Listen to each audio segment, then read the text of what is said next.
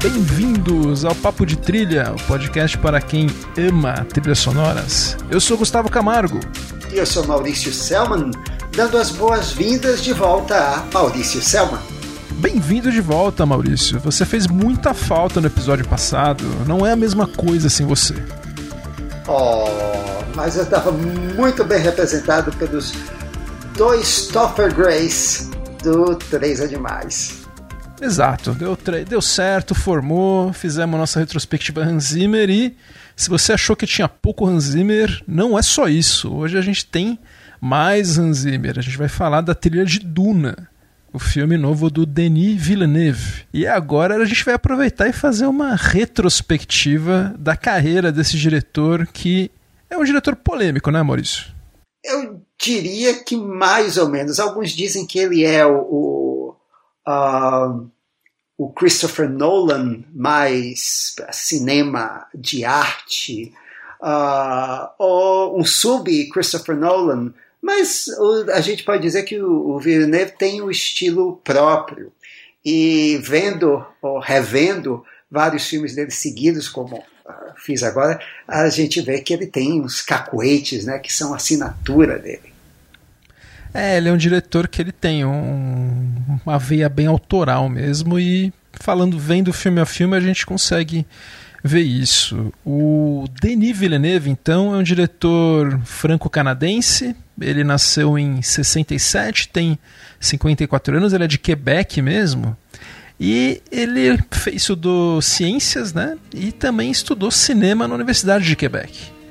E logo em 98, quando ele estava com 31 anos, ele estreou na direção com o filme 32 de agosto na Terra. Quand je regarde loin au fond de moi, je ne comprends plus rien au monde, moi. C'est pour ça que je chante tout bas ce que je ne peux pas mieux dire. Quelque chose s'endort au fond de moi. Maurício, esse é o filme de estreia dele. Tem um roteiro escrito por ele é, sobre uma mulher que decide gestar após sobreviver a um acidente de carro. Esse acidente abre o filme, ela dorme na direção, dirigindo numa estrada. E depois dessa experiência de quase morte, ela combina que ela quer ser mãe e que ela tinha evoca aquela coisa de ter combinado com o melhor amigo, queria ser o pai e tal. E daí eles vão para Salt Lake City, para que ele quer engravidar no deserto. Então, se é um filme que parece chato, ele é chato. Ele é muito ruim. O Villeneuve não gosta dele, ele mesmo fala que é um filme que não foi legal, tal, que tem tentativas de humor, que é uma coisa que eu acho que o Villeneuve não tentaria muito novamente, né? Não acho que é a praia dele. Se tem uma coisa que eu percebi revendo os filmes agora dele é que ele é um diretor bem sério, intenso. Só que o filme teve algumas trilhas, teve algumas canções originais do Jean Leloup, do Pierre Desrochers, da de Nathalie Boulou, Desrochers, que é relativamente conhecido, né? E do Robert Charles Bois. Que esse cara, né, é um cara que teve canções na trilha do, daquele filme Crazy que revelou outro canadense da mesma geração do Villeneuve, o Jean-Marc Vallée.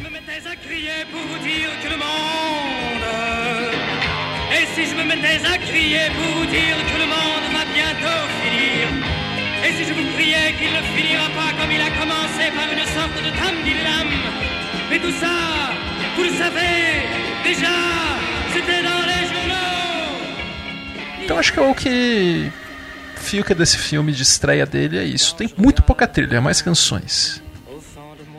E o Villeneuve não, também não gosta do filme seguinte dele, Maurício. Eu acho que não é só ele, né? Não.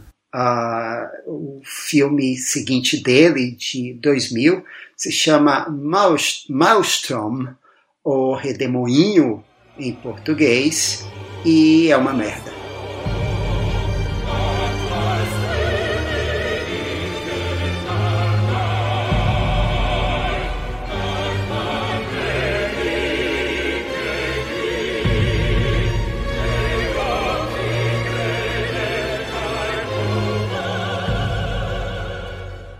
Basicamente é a história de uma mulher que a vida dela está caindo aos pedaços. O filme começa, ela está fazendo aborto e é daí para baixo, só que a vida é um círculo e ela acaba no final acontecendo uma coisa boa de uma tragédia.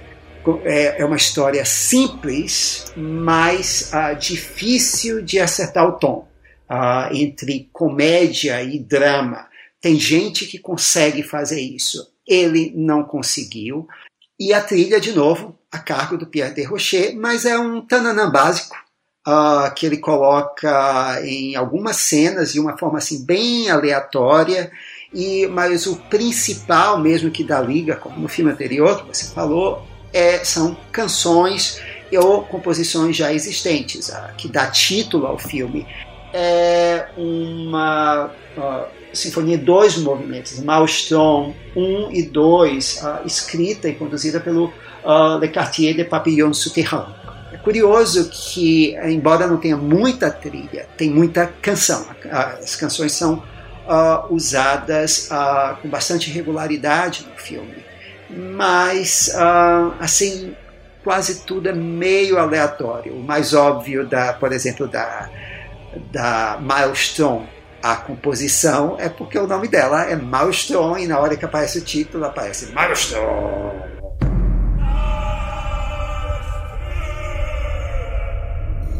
Uh, e só parece um negócio mal aproveitado do, daquela, da série Kingdom do, do Lars von Trier. Uh, mas, como você mesmo falou, a, o, uh, o próprio uh, Villeneuve abjurou esse filme e o filme anterior. Embora esse filme, essa picaretagem de filme, tenha enganado muita gente, porque ganhou prêmio, inclusive, de crítica no Festival de Berlim. Acharam essa porcaria boa. Mas o Villeneuve, assim, uma honestidade, um sincericídio maravilhoso, ele achou que estava ruim, uh, também realmente não conseguiu ver qual era o propósito do primeiro filme e parou por uns 9, 10 anos, foi se dedicar a outras coisas e à família. E quando voltou, parece que ele ganhou um foco. Exato, Maurício. Ele, você falou dos prêmios, esses dois filmes dele enganaram muita gente, porque eles foram as submissões oficiais do Canadá para o Oscar de língua não inglesa. Então, vixe, né? E aliás, é uma coisa meio que eu acho que o Villeneuve tá na carreira dele, né? Ele me dá a impressão que é um diretor que quer muito ganhar um Oscar. Eu, sempre, eu tenho essa impressão com ele.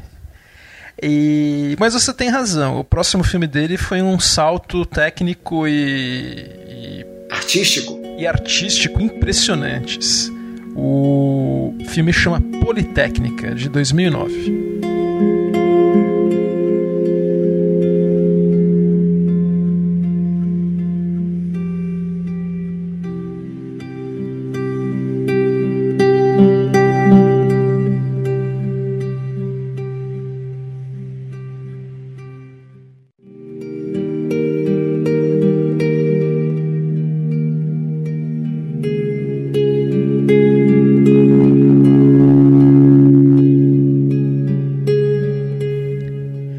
Esse filme foi ele é daqueles que tem esti do estilo elefante do Gazan Sant, no sentido de retratar um massacre que ocorreu num ambiente de estudo, né, num ambiente de livre pensar, escola, universidade.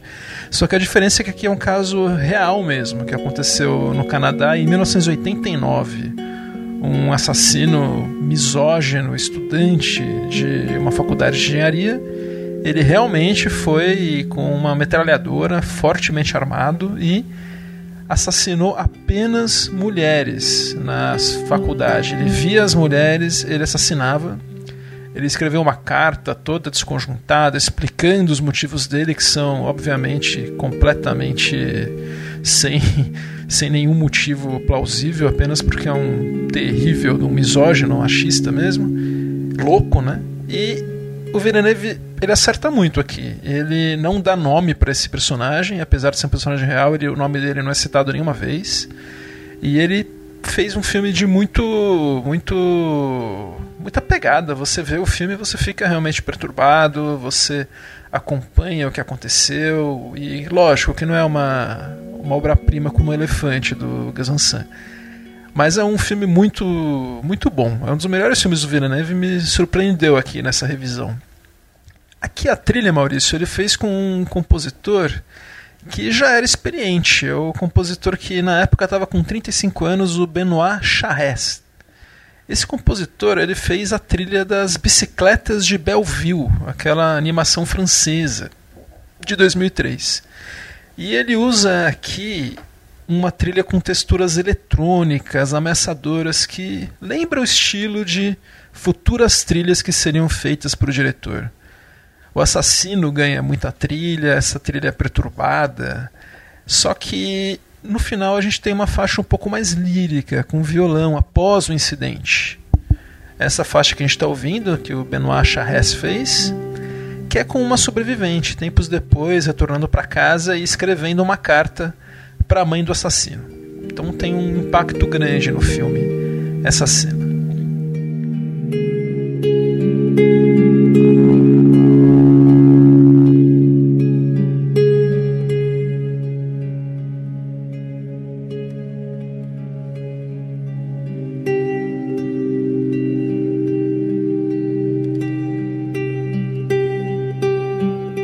falar em impacto, o filme seguinte do Villeneuve seria o grande divisor de águas, da, o primeiro divisor de águas da carreira dele, né, Maurício?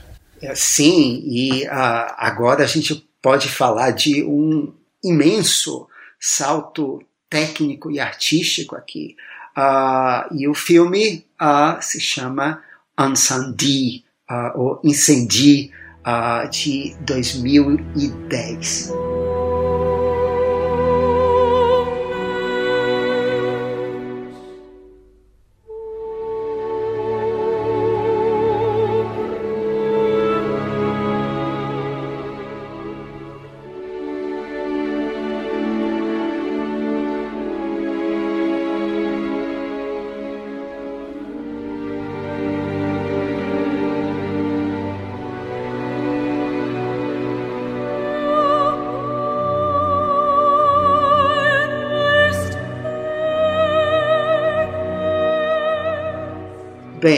Filme é baseado numa peça do uh, canadense libanês, ou líbano-canadense, uh, Vadim Wawad, que foi encenado inclusive no Brasil, com a Marieta Severo no papel que no filme é da Lubna Azabal, que está fantástica. Lubna Azabal de Paradise Now, que aqui ela faz uma personagem praticamente dos 18 aos 60 anos, só na base da maquiagem bem discreta, e ela segura o filme todo. É, a história aqui é dos filhos dela, que uh, quando ela morre, eles uh, recebem a notícia pelo notário para uh, quem ela trabalhava. curioso que o pai do uh, Denis Villeneuve era um notário, então é um personagem bem nobre assim no filme e uh, ela dá a eles a missão de irem a um país um, sem nome no Oriente Médio, um país que foi rasgado pela guerra, uh, mas que é provavelmente o Líbano do autor da peça e que uh, eles têm que encontrar o pai e o irmão como o Gustavo falou, o Villeneuve aqui, ele, é, o Villeneuve realmente ele gosta de temas pesados, uh, especialmente é, pessoas procurando sua identidade no mundo que está uh, desumanizando elas. E é o caso aqui da personagem da uh, Naomi Marwan uh, e dos filhos procurando a identidade deles. E uh, o o filme é conhecido uh, especialmente por duas canções, novamente, duas canções, só que aqui do Radiohead, que elas cabem tão bem no filme que parece que foram escritas para ele. E de fato, o Villeneuve ele tinha as canções em mente para aquelas cenas onde, onde elas foram usadas. O filme já começa uh, de uma forma bem tocante, impressionante, com You and Whose Army.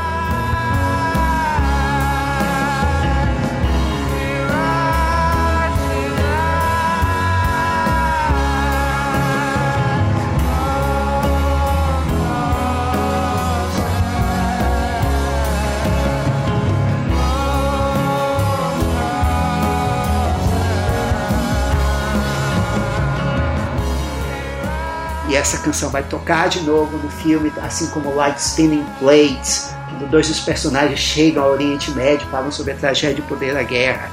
E muita, uh, muito se escreveu, muito se elogiou o uso dessas canções, uh, mas é um filme que tem muito silêncio. O Villeneuve, nos melhores filmes dele, ele gosta de silêncio. E a trilha é usada para dar um certo respiro ou até um peso emocional, para deixar o espectador uh, respirar uh, até emocionalmente em momentos chave, mais esparsos. Mas mesmo assim, ela é uh, muito bem-vinda em pequenas vinhetas criadas pelo Grégoire Etzel. Novamente aqui, um compositor veterano, e esse é o favorito do Arnaud Desplechin ele faz um tema aqui e que e, o que você ouve no filme são variações mais graves, assim, um som mais baixo, mais sombrio, ou então ele suaviza mais e depois e, uh, você vai ouvir por inteiro essa composição dele, ou seja, quando todas as peças do filme já estão uh, postas juntas, o quebra-cabeça está montado só nos créditos finais.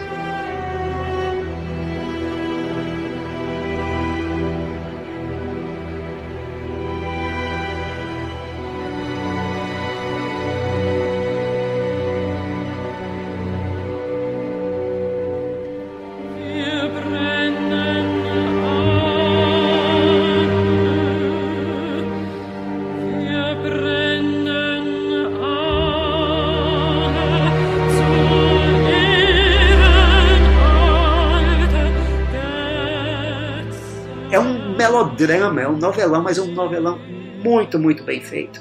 Ganhou muitos prêmios.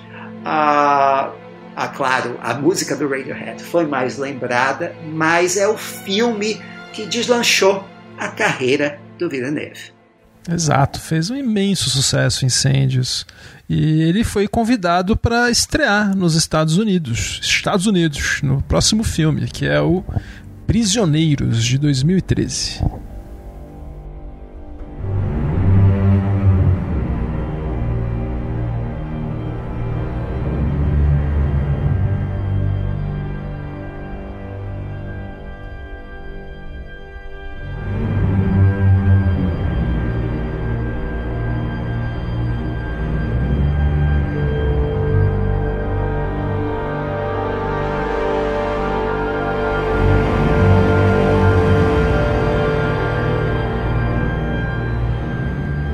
Esse filme, Maurício, ele tem um roteiro do Aaron Guzikowski, é um nome difícil, que se baseou livremente num conto do Edgar Allan Poe. E se a gente for ver, é uma história bem sinistra mesmo, de um pai que tem a filha desaparecida, né, o vivido pelo Hugh Jackman, que ele acaba sequestrando um forte suspeito do crime que é vivido pelo Paul Dano e acaba emparedando ele, literalmente, é, torturando ele barbaramente. E é um filme muito pesado, muito forte. Esse é um filme bem divisível. Tem muita gente que gosta muito, muita gente que acha que é um filme de gênero que ele tenta tratar como um filme de arte, né? Mas eu acho que é o cinema dele. É, já mostra como é o cinema dele. E é basicamente isso que o Villeneuve faz, né? Ele, pelo que a gente vê, ele está cada vez mais fazendo filmes que são de gênero e que ele trata de uma maneira bem austera mesmo, né? Esse filme tem um elenco impressionante, né? Tem o Hugh Jackman, que tá ótimo, o Jake Gyllenhaal, que a gente vai falar dele de novo em breve. Tem a Viola Davis, tem a Melissa Liu, Paul Dano, tem a Maria Bello, é um ótimo elenco. E para esse filme, ele especificamente pediu para a equipe né, de, da Warner de, de direção musical o contato de um compositor islandês que ele admirava muito, que é o Johan Johansson.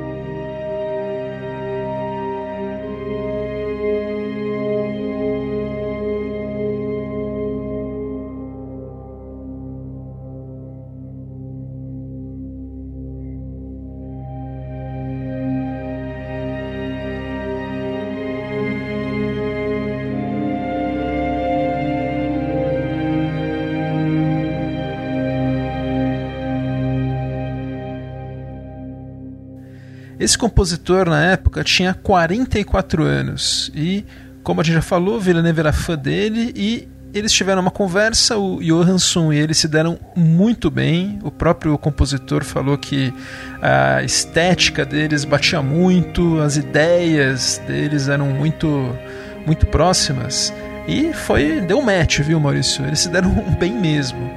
Tanto que o Johansson, ele foi ele esteve presente no set de filmagens na Geórgia.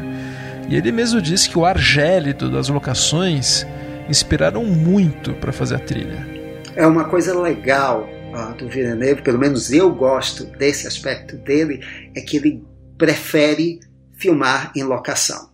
Mesmo o Incendi foi gravado quase todo na Jordânia, uh, o Duna a gente vai ver também, e isso é uma foi coisa gravado legal. em Arrakis, né? Foi gravado em Arrakis.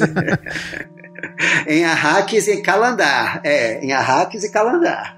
E uh, em vez de é, é, do fundo verde, ele Sim. não gosta muito do fundo verde. Eu acho isso legal.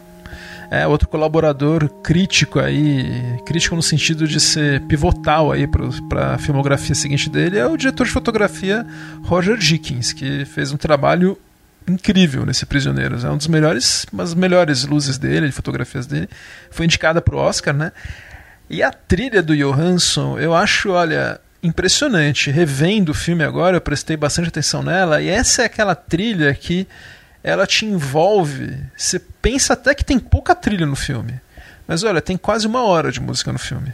E ela é tão integrada mesmo à história que ela acaba passando.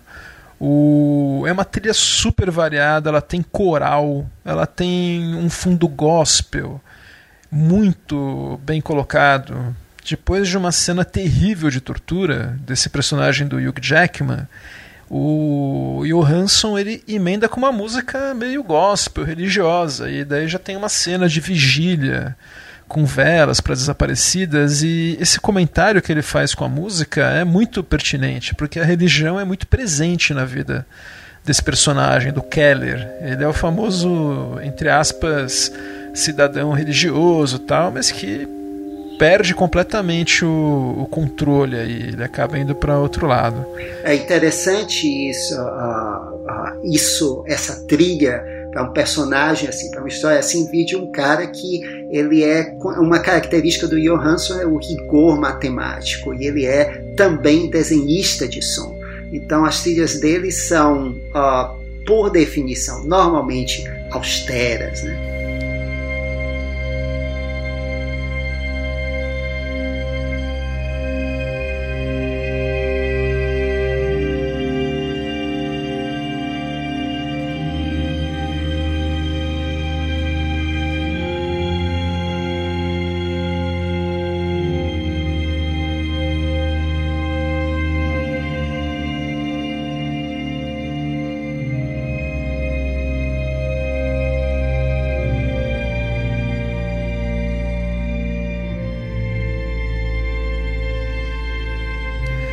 Exato, combinou muito com o estilo do Villeneuve, né? Que também tem isso.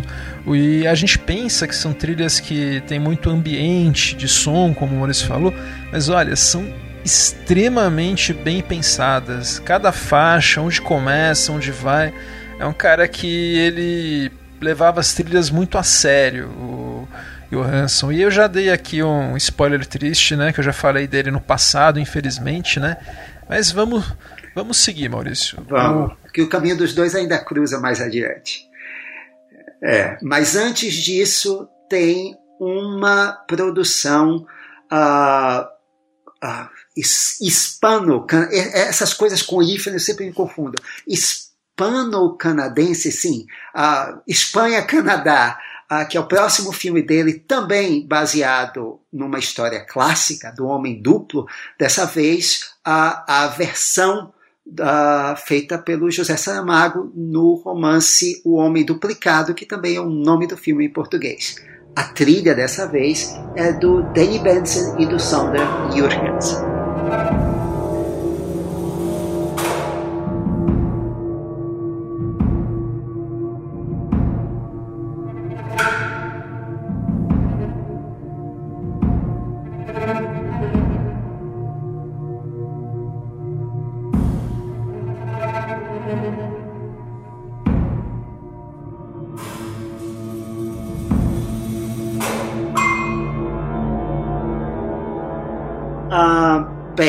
Bem, a história aqui é de um professor de um professor universitário uh, em Toronto uh, que ele descobre que tem uh, quando num DVD ele descobre um ator que é a cara dele, que é idêntico a ele.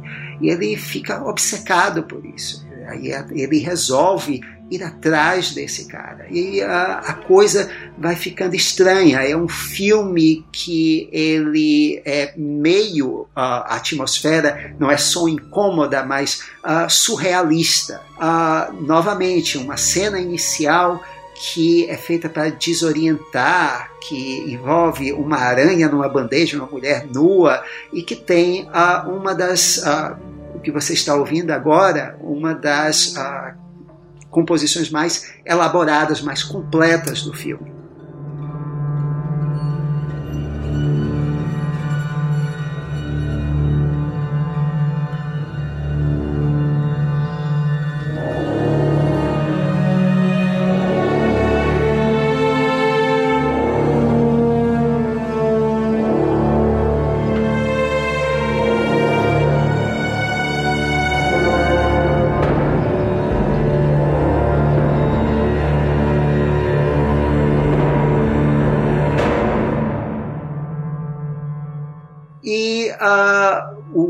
Dois personagens são feitos novamente pelo Jake Gyllenhaal. E a trilha, o Danny Benson e o Sander Urians, eles uh, têm tudo a ver com Villeneuve, porque eles começaram a se conhecer, inclusive, numa banda de prog rock, uh, que se chamava Tarântula. E, aliás, aranhas.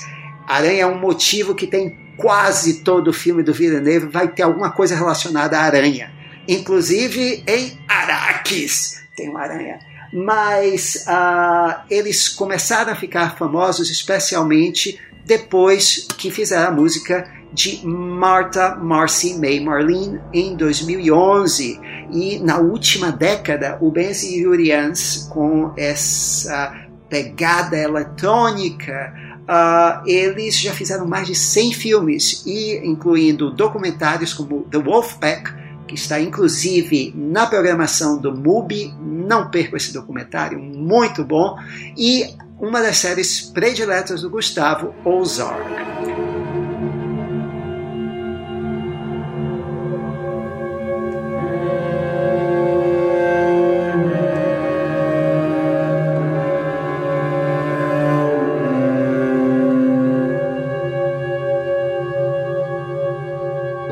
Aqui é um personagem tentando uh, encontrar sua identidade meio a um, uma paisagem meio desoladora, daquela Toronto bem homogênea que você viu também nos primeiros filmes do David Cronenberg. Ele usava também a cidade uh, com um grande efeito.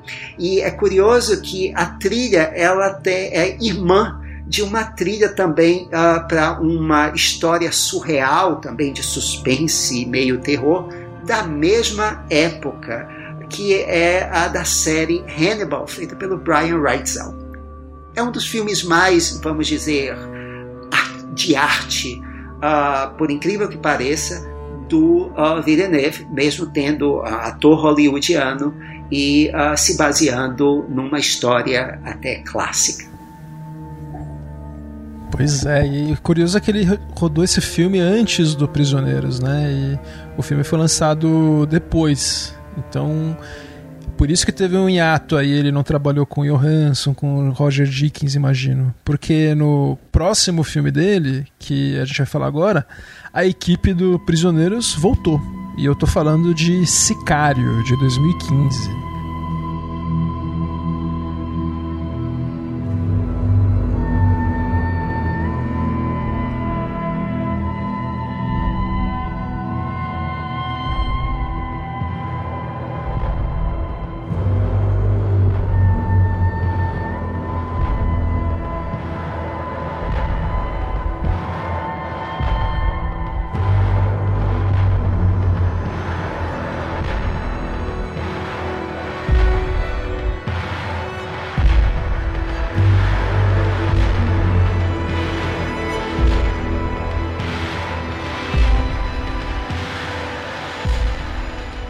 Maurício, falar em filme, filme pesado, né? O Prisioneiros era um filme pesado, né? O, esse filme, o Enemy, né? O Homem Duplicado, é um filme também bem, bem soturno, né? Surrealista.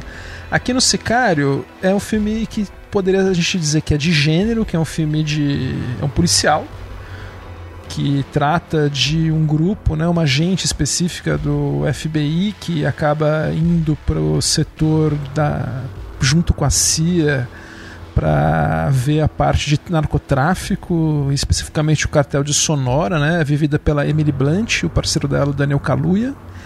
E eles acaba, isso acaba se revelando um mergulho no inferno. Eles, o Villeneuve filma mesmo essa cidade do desse cartel mexicano, a cidade de Juarez, como se fosse um inferno. E a trilha do Johan Johansson segue esse caminho.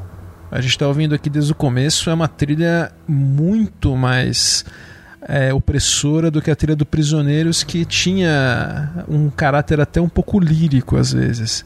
Aqui nós não temos muito isso. O Johansson sentiu mesmo, ele visitou as locações novamente, ele esteve presente nas locações em Albuquerque, ele foi contratado logo que as filmagens começaram e respondeu a isso, ao clima do, do filme, ao clima que ele viu no set.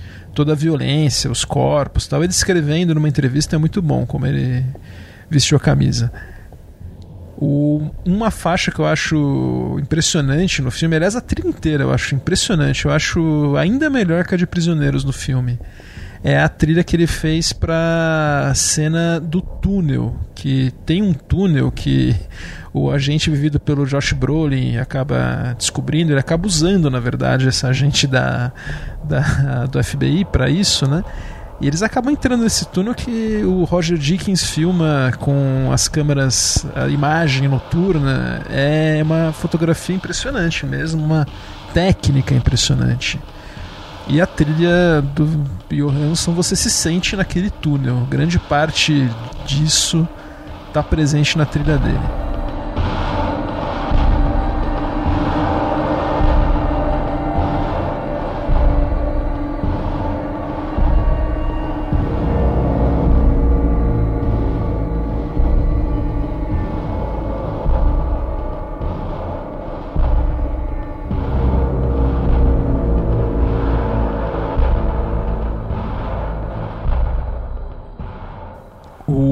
Filme foi um sucesso, ele foi um sucesso de crítica.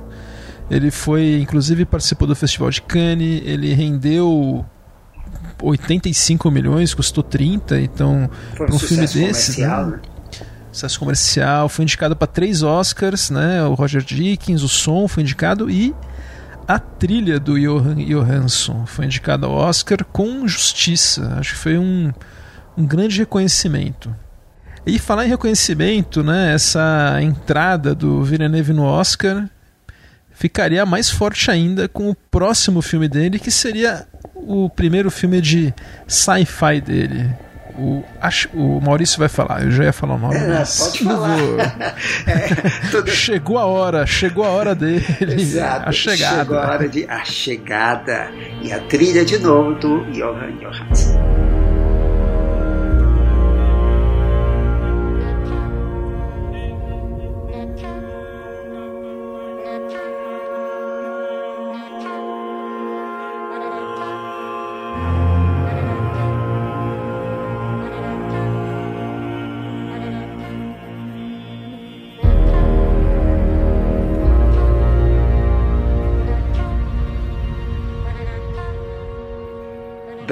Para quem ah, não sabe, a chegada é baseado também ah, num conto. Ah, dessa vez é um conto do Ted Chiang. E a, a música, novamente, do Johan Johansson. E a história de uma linguista que é chamada, uh, interpretada pela Amy Adams, ela é chamada juntamente com um físico Jerry Renner, para investigar uma das 12 naves que apareceram em vários pontos da Terra e tentar se comunicar com os alienígenas e impedir uma guerra mundial, uma catástrofe. Uh, a chave está uh, na composição inicial do filme, que não é do Johan Johansson, mas é que ela toca na primeira cena e na última cena. É uma grande conhecida uh, de, uh, de cinéfilos, ela tocou em vários filmes. É On the Nature of Daylight, do Max Verstappen.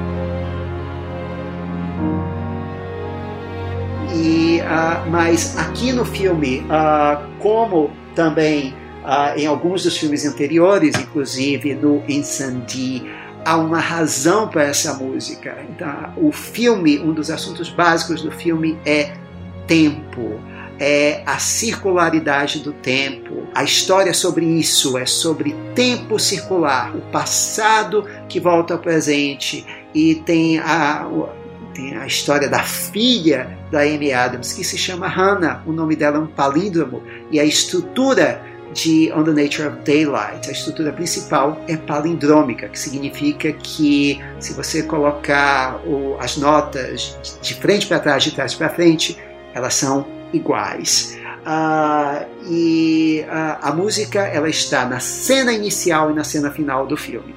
E essa é outra marca registrada do Villeneuve. Preste bastante atenção na cena inicial de todos os filmes dele, porque ela contém uma, a resposta do enigma do filme. Inclusive em Duna, a frase inicial ela explica alguns elementos do filme.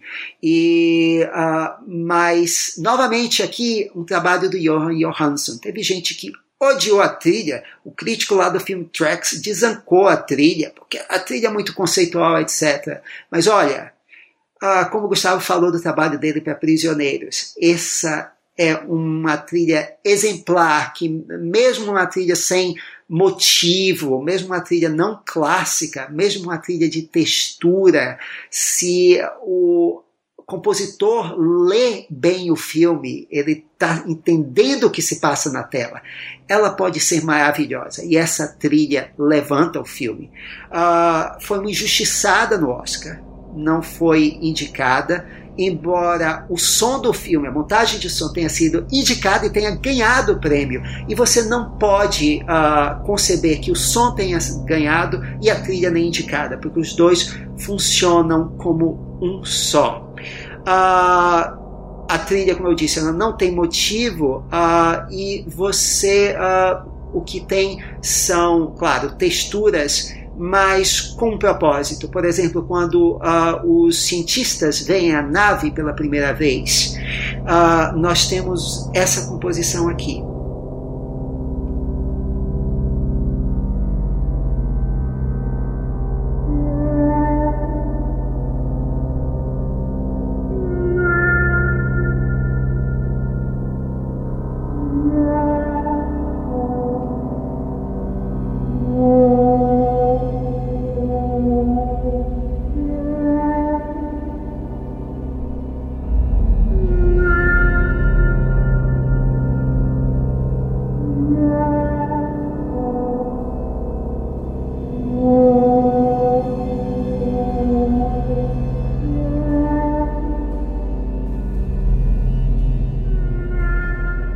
Isso aqui é uma uh, fita magnética em loop uh, e também uh, notas de piano em que ele tirou o som principal da, da tecla do piano, só deixou a reverberação final, sem, mas sem efeitos e também a, a voz uh, de um cantor com quem uh, o, o, o, Johansson sempre uh, trabalha, que é o Robert Ike Aubrey Lowe, que ele replicou várias vezes até deixá-la dessa forma. Uh, bem, isso se parece com cantos de baleia, né? uh, e tem tudo a ver com a cena e com os alienígenas. Uh, bem, como é que o cara vai fazer uma música sobre uma coisa alienígena, mas de uma forma que o espectador possa identificar aquilo na sua memória, o que é alienígena, mas ainda assim passa uma, uh, uma sensação de fascinação e até de, uh, de sabedoria, de curiosidade. São cantos de baleias. Então ele produziu isso que parecem cantos de baleias com a voz de um homem e com esses pequenos elementos. E as notas são longas, esparsas, mas uh, você vai ver que uh, à medida que os cientistas eles vão uh, descobrindo o esquema gramatical, eles vão des descobrir da sintaxe da linguagem, é, principalmente numa montagem narrada pelo Jerry Renner, então você já tem uma composição mais elaborada, mas ainda assim como se fosse uma música que faltassem elementos ou uma coisa um tanto estranha para os ouvidos humanos.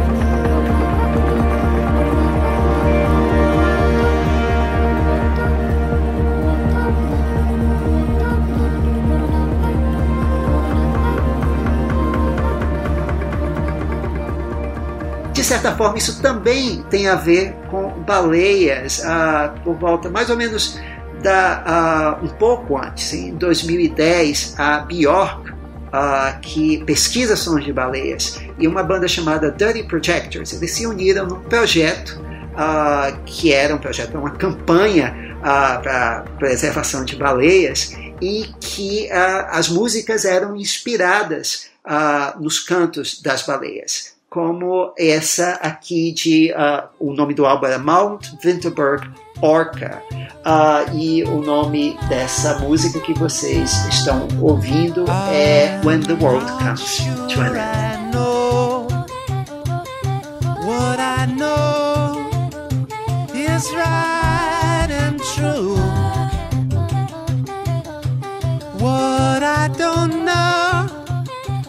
Maurício, eu vou dizer que eu adoro essa trilha do A Chegada. Eu acho essa faixa que você falou com os sons que parece mesmo.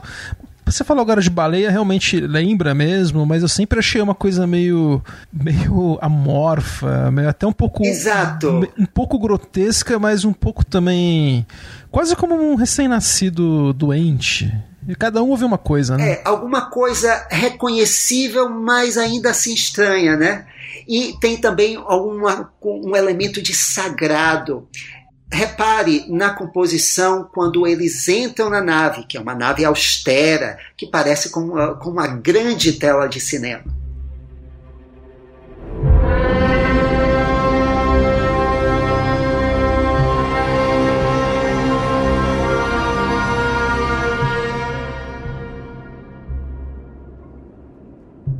Você ouve algo que parecem vozes, que parece um cântico, que lembra o cântico de meditação de monges tibetanos. E que ele construiu também com vozes, e é importante vocês terem isso em mente. Olha, uma trilha muito legal, uma trilha atonal, construída com vozes, mas extremamente original. Ele pegou corais aqui e gravou as, cada uma das vozes em 16 faixas, então multiplicou isso e ficou essa coisa maravilhosa. E em contraste, claro, você tem, além da composição do Richter, tem a cena em que ah, navios e exércitos estão se preparando para a guerra. Você tem uma composição muito mais convencional, dando um contraste Gustavo, eu adoro essa trilha. É uma trilha muito injustiçada e é, eu acho que dos melhores trabalhos do Johansson. Para mim, a melhor trilha para um filme do Villeneuve.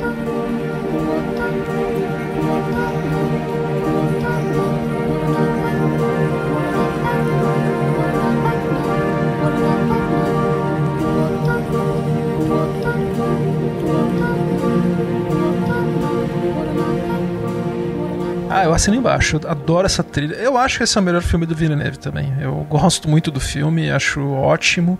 E Maurício, olha, uma coisa que eu já acho que começou aí, porque o Villeneuve ele também trabalhava com o Johansson, dava liberdade criativa para ele, aquela coisa. E o Johansson era um cara que falava: Olha, eu gosto dele porque ele me deixa ser original, fazer uma trilha de outros jeitos, ver outros jeitos de fazer trilhas. Ele faz isso.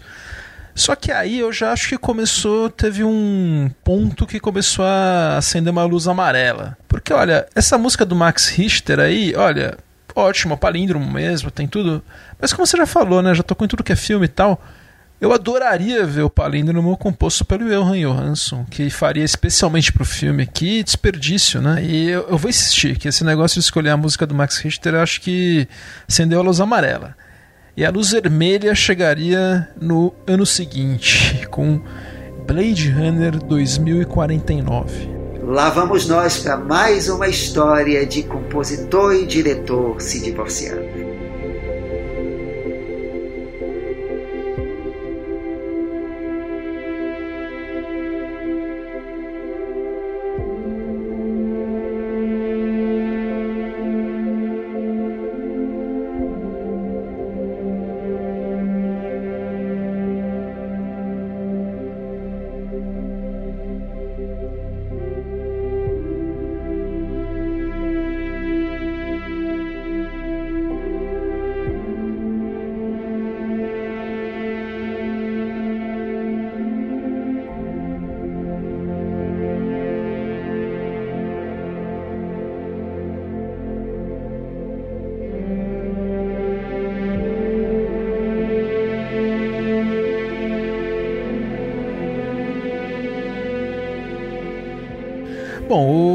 Começou como sempre, né? O Villeneuve foi anunciado para e é uma ótima escolha para fazer o Blade Runner, tudo. O Johan Johansson foi contratado, o que foi maravilhoso. Eu tava esperando muito por essa trilha, ainda mais porque o Johan Johansson dizia em entrevistas que ele tinha assistido Blade Runner na estreia, era grande fã desse universo, estava muito empolgado em fazer essa trilha. E fez, né? O que ele costuma fazer mesmo, tentar fazer, ver jeitos diferentes de fazer trilha, tudo.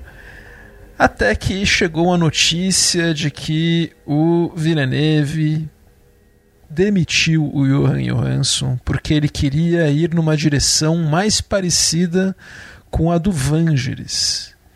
Então, essa trilha do, do Johan Johansson que nunca vamos ouvir, infelizmente, é uma das maiores decepções de trilhas ajeitadas. Eu, aliás, esse ano aí foi um ano terrível para fãs do Johan Johansson, porque ele também ia fazer a trilha do Mother, aquele filme surtado do Aronofsky, que ele compôs bastante trilha para o filme, só que ele mesmo, junto com Aronofsky, acharam que o filme não precisava de muita música, que ele já era intenso sem música, e eles têm razão. É verdade.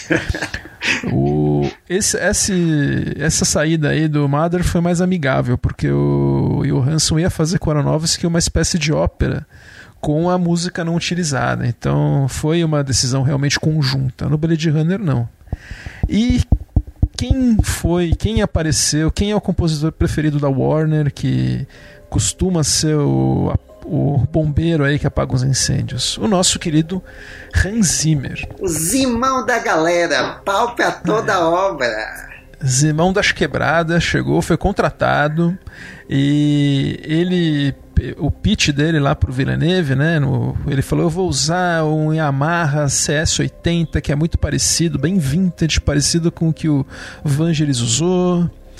E, mas quem vai fazer mais a trilha vai ser o meu amigo. E chamou o Benjamin Wolfish.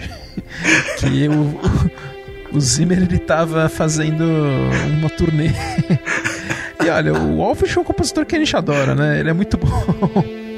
E ele assina grande parte da trilha do Blade Runner é o Benjamin Wolfish. Grande parte mesmo.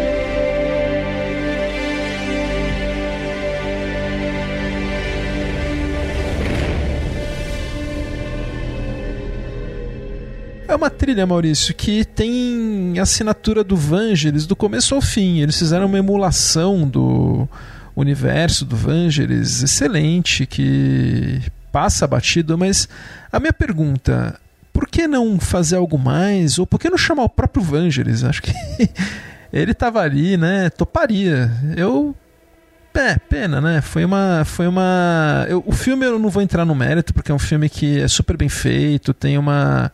Tem um argumento ótimo, um roteiro bom, ah, nem se fala do visual, né? A fotografia do Roger Dickens. Finalmente deu Oscar ao Roger Dickens. Né? Finalmente deu Oscar ao Roger Dickens, então nós. Assim, não tenho o que falar, mas eu, como é que é o papo de trilha, né? Vamos falar da trilha. Eu acho a trilha do Blade Runner 2049 um desperdício. A parte mais marcante é quando eles usam o tema do Prokofiev lá, o Pedro e o Lobo, que é o tema da, do gizmo lá que o personagem do Ryan Gosling usa. Então, é basicamente Superman 2, temas de John Williams adaptados por Ken Thorne. É, é essa situação. O, só para falar do Johan Johansson, né, ele é um compositor que ele também era capaz de fazer trilhas líricas e trilhas melódicas. Ele fez, por exemplo, a trilha do A Teoria de Tudo, que é do aquele filme bem Oscar bait, né, que deu o Oscar pro, pro Ed Raymond.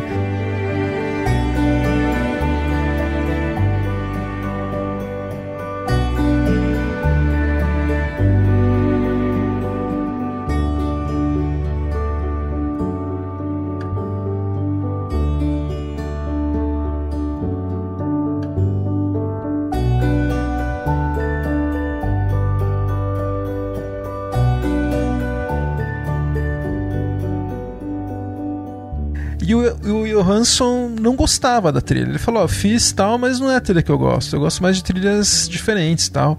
E ele fez o Mandy, Maria Madalena. Ele iria fazer a trilha, sabe do que? Do Christopher Robin, aquele filme da Disney. Imagina. Então ele tava. Pois é, ele tava com uma carreira super engatilhada, mas ele morreu aos 48 anos, né? Em 2018, uma morte sub muito parecida com a do Heath Ledger. Foi encontrado várias substâncias, no caso dele, cocaína e uma pena. Ele é um compositor que faz uma falta imensa e, a meu ver, ainda é o parceiro ideal do, do Villeneuve. Quem segue o desculpa, quem segue o legado dele é uma colaboradora dele, a Hildur Gudnadottir, que ganhou o Oscar pelo Coringa, né? Fez Chernobyl era... da HBO. É, que segue mais ou menos a linha dele e é uma ótima compositora que tocou nas trilhas. Ela tocava nas trilhas dele, assinava algumas trilhas. Na continuação do Sicário, ela fez a trilha. Então, pelo menos ela, ele teve essa continuidade aí com a Hildur Gudnadottir. Mas daí, Maurício, chegamos ao nosso filme de agora, que é o Duna, de 2021 que era um sonho de infância do Villeneuve, né? Ele adorava uh, o livro, né? E ele escolhe adaptar só a primeira metade do livro, enquanto a versão anterior, as versões anteriores adaptaram todo, né?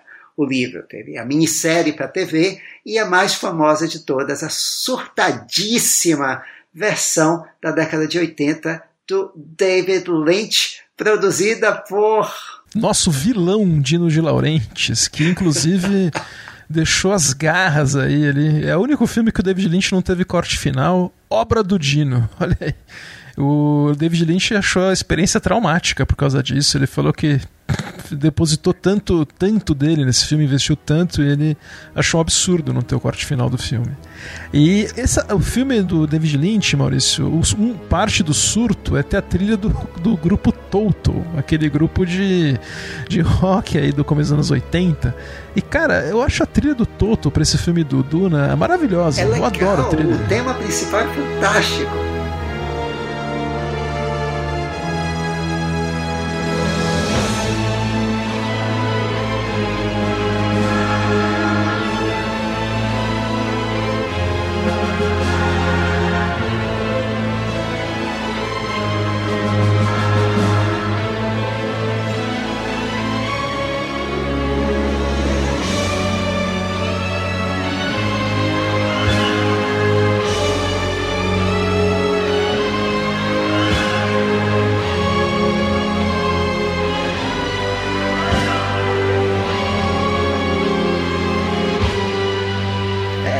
Aí, olha, quando a gente fizer um episódio só sobre David Lynch, que tem trilhas maravilhosas, né? Não só do Badalamente, mas de outros compositores, a gente vai falar da, do Duna com mais detalhes. Mas para essa trilha de agora, ele chamou. A primeira pessoa que ele ligou, ele diz uma entrevista, foi o Hans Zimmer, que também é um imenso fã do livro, Maurício. O Zimmer leu o livro com 18 anos e ele queria desesperadamente fazer essa trilha. Tanto que ele não topou fazer a trilha do Tenet com o parceiro mais importante barra lucrativo dele, né, que é o Christopher Nolan. Ele não pôde aceitar para fazer essa trilha.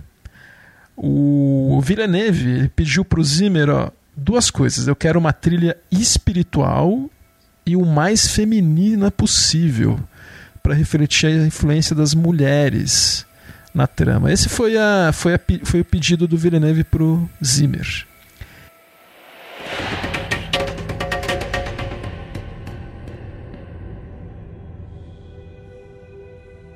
Então aqui a gente já está ouvindo a música que toca nos logos, né? O Zimmer adora já colocar música no logo. Ele fala que são segundos que fazem diferença para ele. E já começa com essa bateria nota 10 aí, uma batida meio exótica. É, começa com aquele coral característico do Zimmer que não vai a lugar nenhum. Aí eu disse, isso não vai dar em nada. Mas aí quando começam as primeiras imagens, aí a gente vê praticamente a maioria dos temas construídos para o filme tocando nessa montagem inicial. Exato, né? Tem essa emenda com a intro da Zendaya, do sonho do Paul com ela tal.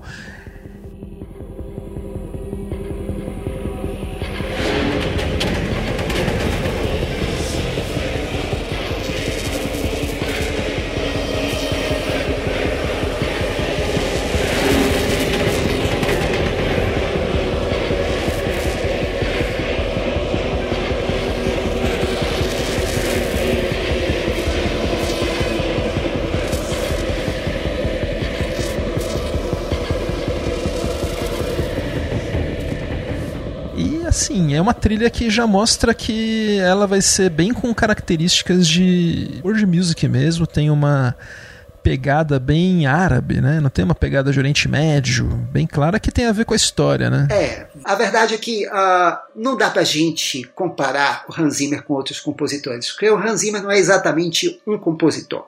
O Hans Zimmer, uh, ele é um estúdio, ele é um diretor de trilha. Ele é como o Steve Jobs, no sentido que o Steve Jobs não era o cara que sabia da tecnologia, ele era o coordenador. E é o que o Hans Zimmer faz. E, e isso provavelmente é a razão porque ele é tão requisitado pelos diretores, porque ele dá esse leque de opções. É como se você contratasse um decorador, pedisse: Ah, eu tenho várias opções aqui para você fazer a sala, a parede, etc.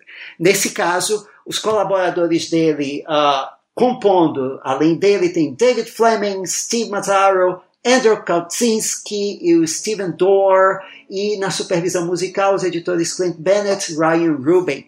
E além disso, uh, o Gustavo falou aí de vozes, uh, o, uh, as vozes femininas são a a base aqui, além do som do drone eletrônico, né? São a base da trilha. E uh, para fazer essas vozes, ele pediu uh, especialmente a uh, duas mulheres, mas assim, várias pessoas, mas especialmente a Laurie Kotler e a Lisa Gerard. Lisa Gerard, que vocês se lembram que fez a composição mais importante de Gladiador com Hans Zimmer e não foi indicada, Oscar. Uh, e ele pediu para elas pesquisarem sons uh, de vários uh, lugares.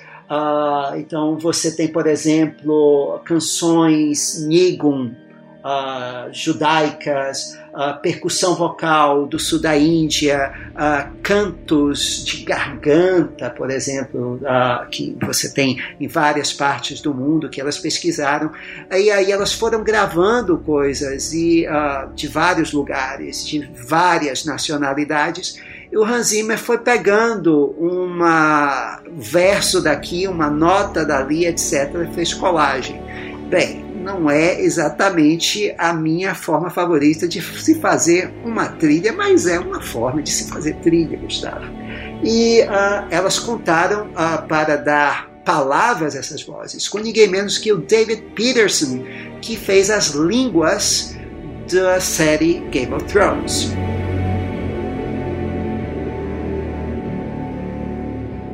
Seguindo o filme, a gente tem. A gente falou do, do intro, né? Do começo. E nós temos uma cena que mostra o planeta dos Arconen.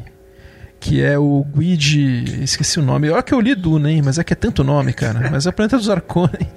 E no filme tem um som industrial que o Zimmer põe. É um som meio Terminator.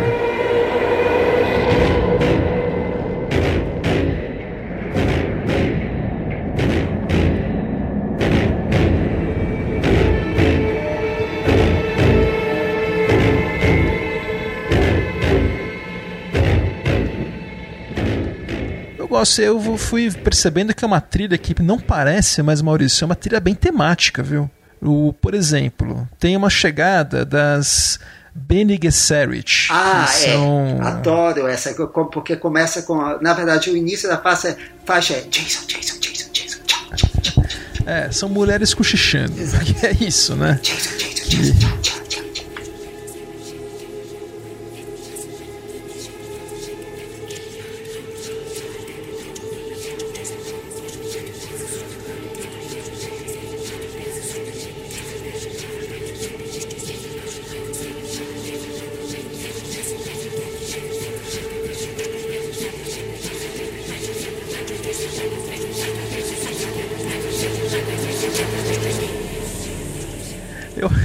Essas mulheres cochichando vozes femininas, que essa ordem, né, é uma ordem mística religiosa, mas que também é muito política, né, que a mãe do Paul, do Paul Atreides, que é vivida pelo nosso Timothée Chatelet Chamelet, que está Tá, tá bem no filme. Não, ele tá bem, olha, e assim, era o ator para fazer esse filme, porque o personagem Sim. supostamente tem 14, 15 anos. E Sim. tinha que ser ele. É, ele é alguém novo. Então é, não, o David é, Lynch é meteu o agente Cooper, né? que, que, foi muito bom. Não, mas ele é, ele é bom ator, sim. E, bom, daí é, é vivida pela Charlotte Rampling, a chefe. Grande Charlotte então, Rampling, sim. Tá lá, né? E eu gostei. Sempre que tem as Bene Gesserit aí, é, essa ordem, a presença delas é, é assentada, é acentuada aí na trilha, como se fosse as vozes que ajudam a mexer o mecanismo. Inclusive tem quando a nave delas vai embora, eu acho muito louca, que daí esses cochichos meio que gritam no, no filme, fica muito legal.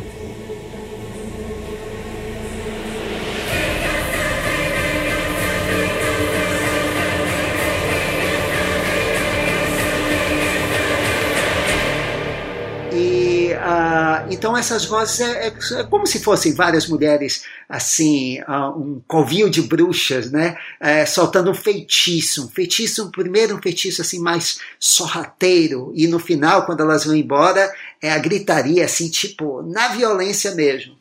Uh, e nesse meio tempo tem o famoso teste em que o Gonjabar, o Gonjabar em que o Paul Atreides mete, enfia a mão no buraco e para sentir dor, enquanto a Charlotte Rampling está lá com veneno na, no pescoço dele. Se gritar, morre.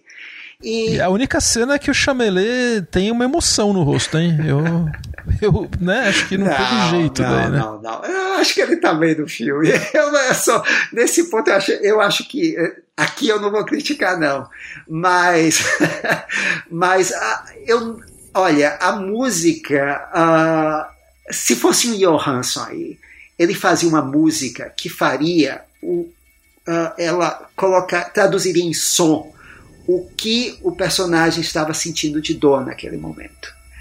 A, a música uh, aí, ela não acrescenta nada. Aqueles corais todos, inclusive uh, um pouco da, da, do canto de Guerra dos Fremen, ah, é, mas eu vou discordar aí, Maurício. Não, não, não, acrescenta. Não acrescenta. Não, eu vou, eu vou, vou falar o meu ponto de vista aí.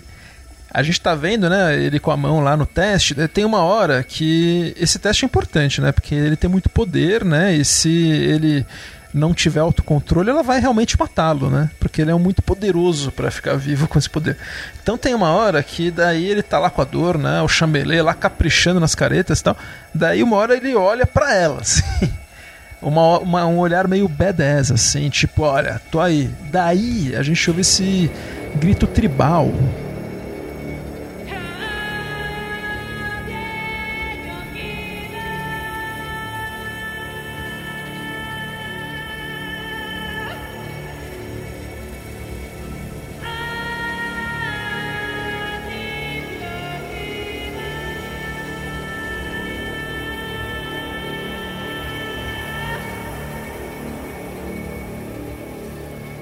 parece mais ou menos como me lembrou um pouco a gaita do Era Uma Vez no Oeste, tudo, que é o tema do, do escolhido, né? Do do Hamitz, blá blá blá, que é o que eu, li o livro, mas é, faz tempo que eu li. É o Ravitz Pederak, acho que é o, é o homem criado na, faixa, na religião Bene que é o Poatrix.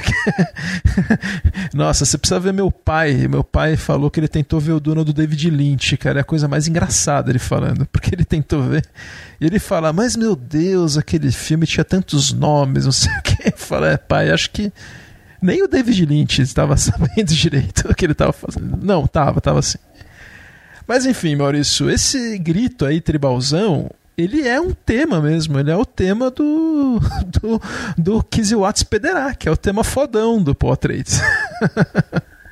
Mas, assim, que toca um momento, mas a música é carregada em corais que elas, eu acho que elas distraem do momento. Se você colocasse só uh, esse tema uh, tocando nesse momento crucial do Olhar 43 e deixasse ali simplesmente som, uh, um design de som, assim, efeitos sonoros, dá um efeito melhor do que aquilo que está ali. A, a, música meio que. Vou, vou, vou, tapar esse buraco aqui, porque tem muita parte no filme uh, que é exatamente isso. Uh, a música é quase wall to wall. Eu não sei o que é que o Hans Zimmer falou para convencer o Villeneuve, que gosta tanto de silêncio, a fazer esse filme com tanta música. Só que, assim, se você. Música wall to wall no filme uh, é basicamente Mickey Mouse. Vamos combinar, é basicamente Mickey Mouse. E uh, o Hans Zimmer diz que ah, não tem leitmotiv, não tem nada, quis fazer uma coisa estranha. Só que fazer Mickey Mouse sem uh, um leitmotiv, já começa a coisa meio estranha. O cara tem que ser muito bom. Uh, e em muitas partes do filme, por exemplo, uma cena anterior que o Paul está conversando com o pai, uh, a música que toca depois daquela recapitulação inicial, daquele som inicial, é tudo basicamente parece musiquinha de aplicativo de mindfulness.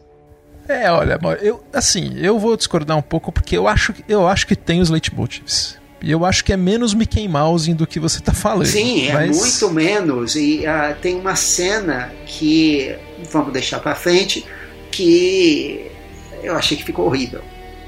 Bom, vamos quando chegar lá você me fala. Eu vou falar agora de uma que eu achei que ficou muito legal, que é a faixa Living Caladan, que é quando o pessoal do, do Duque Leto, né, que é o nosso querido Oscar Isaac, o Rodrigo Lombardi, né, é muito igual, né, o Rodrigo Lombardi e o Oscar Isaac nesse filme.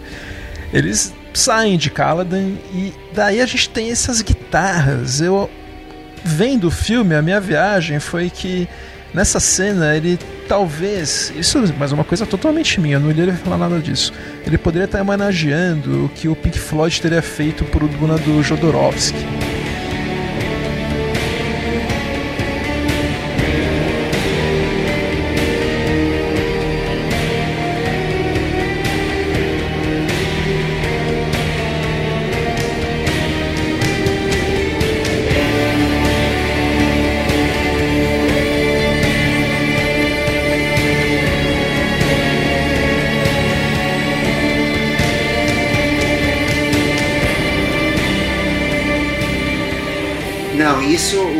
Zimmer já fez no, uh, no trailer do filme, quando ele fez uma, um arranjo justamente de uma música do Pink Floyd para o uh, primeiro trailer do filme. Nossa, então, essa minha maneira de não ver trailer é foda. Eu não, eu não vi, não tinha visto nenhum trailer do Duna. Mas eu achei louquíssimo essa cena. Eu acho que é meu momento de trilha preferida no filme. Essa é uma cena sem diálogos, que a trilha parece as imagens são legais. É. E quando ele. É, essa, essa guitarra aí me lembrou basicamente, parece que para mim, uma sobra de Mulher Maravilha 84. Nossa, vai ser bom esse episódio, porque eu gosto quando tem opiniões discrepantes, porque acho que a gente, a gente aprende mais. Bom, uma coisa que daí. o Maurício tá Uma coisa que eu achei muito legal, aliás, mais na ideia do que na prática aí, foi que quando eles chegam em Arrakis, né, tem os, as gaitas de fole, que foram uma ideia do Villeneuve, hein? Daí ele queria uma um instrumento antigo, um instrumento milenar, porque os Atreides são descendentes nossos terráqueos, né? Então ele queria dar uma ideia de um som raiz.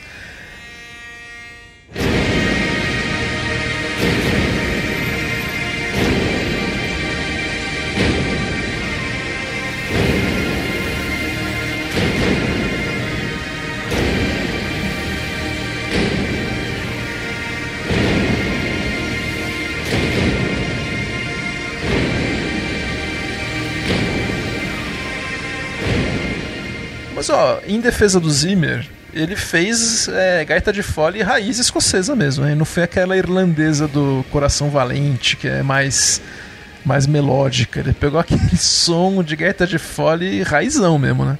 Sim, olha, eu gosto dessa composição. É uma das que eu mais gostei da trilha. Uh, como tema é fantástico, até porque uh, é, como você disse, é uma gaita de fole escocesa, mas a música que sai dela não é uma música tradicional. Ele fez uma coisa diferente mesmo. Uh, não tem nada de original aí, gente. É, básica, esse é o primeiro sinal de Battlestar Galactica, Bear McCreary com orçamento milionário, porque ele também usou gaita de foles, entre outros instrumentos que ele usa aqui também, do Duke, etc. Uh, e, mas é muito legal. Uh, e aqui vai um, uma pequena um, uh, um parêntese aqui para explicar como é que o Zimmer trabalha. Ele normalmente antes do filme ele compõe umas suítes, cinco, no caso desse filme umas onze suítes, uh, com os temas do filme, basicamente. Uh, e aí dessas suítes ele vai depois, quando uh, com os outros compositores, veio fazer o spotting, ele vai pegar pedaços dessas suítes e vai colocar no filme. E ele fez uma uh, que e essas suítes elas estão num álbum que o Zimmer lançou à parte. O Zimmer já faz um tempo, ele geralmente lança dois álbuns. A trilha como está no filme, as composições mais ou menos como estão no filme, e as suítes, um álbum só com as suítes separadas.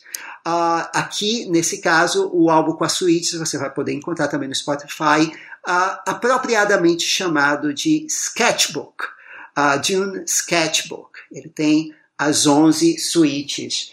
Uh, e é um título, inclusive, que serve para a trilha a, como toda, o meu resumo da trilha. vou explicar depois no final. Mas uma das uh, suítes, é, não, são oito suítes, desculpe. É, uma das suítes é a House of Atreides, de onde sai esse pedacinho. Para mim é me o melhor tema dele, de todos. É bem legal, bem legal. Com o... Pena que aparece pouco no filme. Né? Aparece né? muito pouco no filme. Provavelmente vai ser usada na parte 2. Uh, mas assim, é, e esse é o meu problema aqui, como a música é usada aqui nessa cena. De fato, ela é interessante, a chegada e tudo, mas assim, da forma como ele usa, parece de fato que ele estava fazendo Mickey Mouse sem olhar para o filme. Ou ele pegou um pedaço, cortou da suíte e colocou lá exatamente como estava. E aí fica uma coisa esquisita, porque aparece na cena um músico tocando a gata de fole, correto? E aí de, depois os personagens, Leto Atreides, o filho, o Josh Brolin, etc., vão andando na direção lá do, do, do marechal do general local, do, do, que se chama Herb Wright.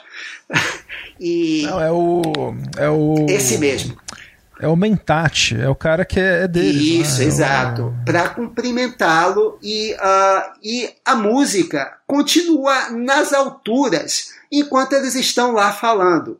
Não funciona como música diegética, porque música devia, o, o músico já está lá atrás, muito longe de onde eles estão, não funciona, funciona com música não diegética, porque deviam baixar aquela porra, ou pelo menos diminuir o ritmo, porque a gente está querendo ouvir aquele diálogo e a música fica intrusiva.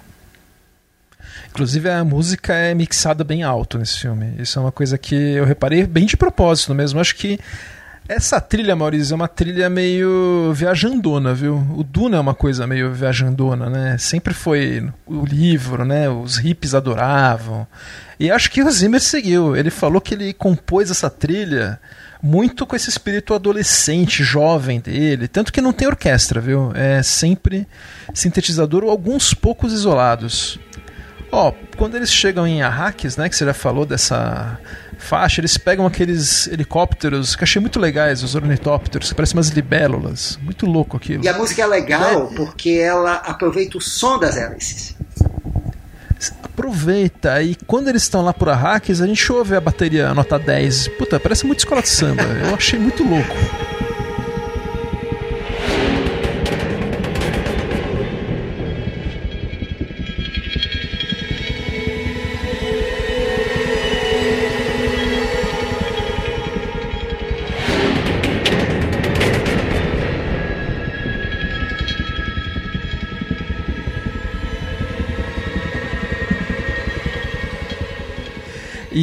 Quando o Paul Atreides ele põe finalmente os pés no deserto, ele pega areia com o melange, né, que é o spice, pela primeira vez, ele ouve um chamado, uma voz feminina, né, como o Villeneuve queria, uma voz feminina etérea, que fica meio num transe. Eu, eu, bom, eu comprei essa trilha, já deu para perceber, né?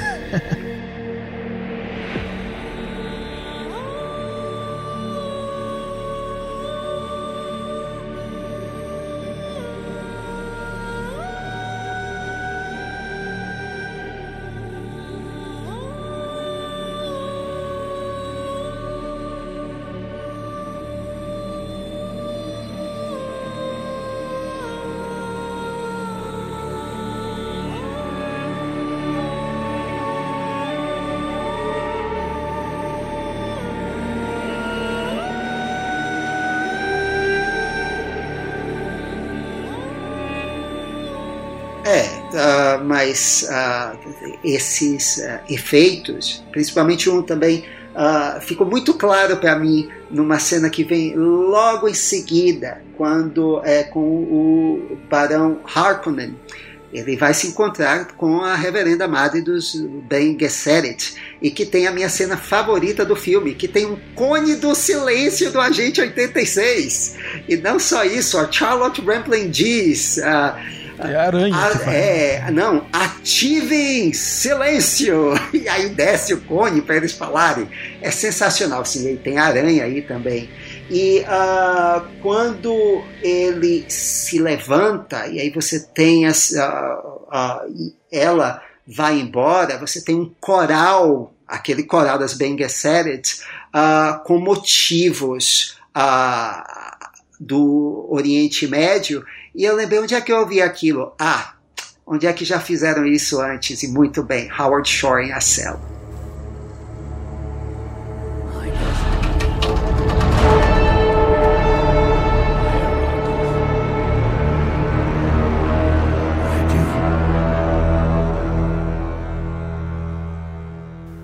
Ah, verdade, A Cela, que é um filme bem carnavalesco também. É, e ele pega assim esses elementos, inclusive vozes altas, etc. Ele faz isso de uma forma maravilhosa naquele filme. É uma boa referência, eu acho. Uh, enfim, claro, uh, compositores sempre vão uh, pegar de outros, isso é natural, mas é porque eu vi tanta gente falando que essa trilha é inovadora, é revolucionária, original, e ela não é nada disso. É uma trilha que é apenas uma trilha da sua época. É, eu não vou também dizer que é inovadora, não, nem tudo, mas eu acho que é uma trilha muito divertida. Eu acho que ela casou tão bem com o filme. Quando tem a invasão das tropas do Imperador, né, que eles invadem Arrakis, daí a gente tem uma cenona de ação do filme, né. Daí acho que a faixa mais Mickey Mouse do filme é a Armada, né, no, no álbum e a Burning Palms.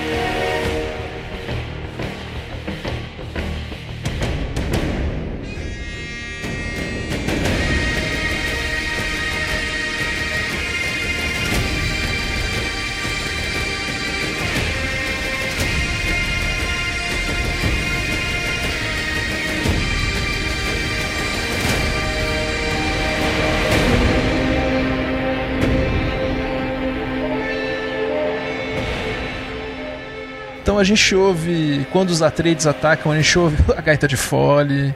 Quando os soldados do imperador, que são os, os sardaucas, algo assim, descem, a gente ouve umas vozes distorcidas, que é como se fosse um motivo deles.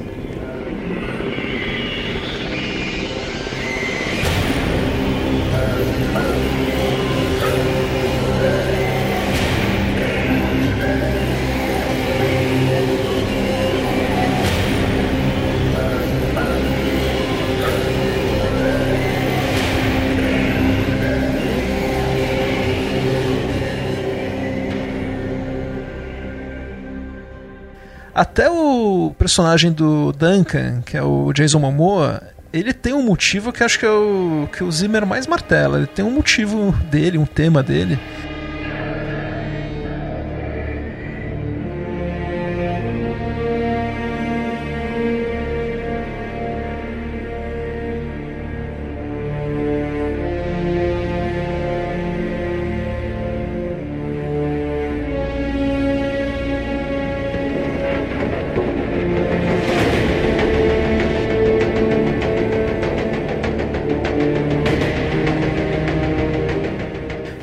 Aí quando ele mata uns soldados lá no helicóptero. Essa faixa é a faixa de ação do filme. Eu gosto, curti, dessa, curti essa faixa no filme e no álbum também. É, uma coisa que o Zimmer disse que ia fazer e fez é assim: cada casa tem a, a, sua, cada tribo, cada povo tem a sua composição específica. Uh, e a do exército imperial, de, de fato, aquele canto deles de garganta é muito legal do, do, do Sardaukar. Uh, agora, o tema da batalha é basicamente o que ele fez para Batman. É o som dele, né? Acho que é a faixa mais de ação dele, mas mesmo assim é uma faixa um pouco disfarçada de ação. Eu acho que tem tem esse esse mosaico aí que ele junta tudo e, acaba dando certo. Eu acho que é uma trilha que a meu ver, né, poderia ter implodido e eu acho que ela fica em pé, viu? Não, ela é profissional. Eu acho que é legal. Não, não, é, não é nada demais, assim, não é indecisivo, mas é legal.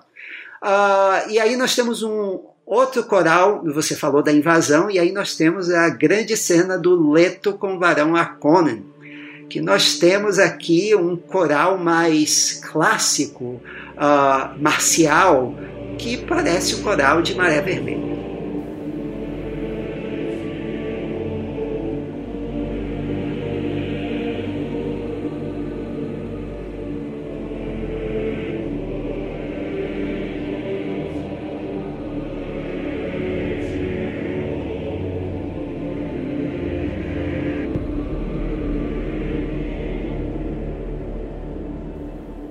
Lembra, assim.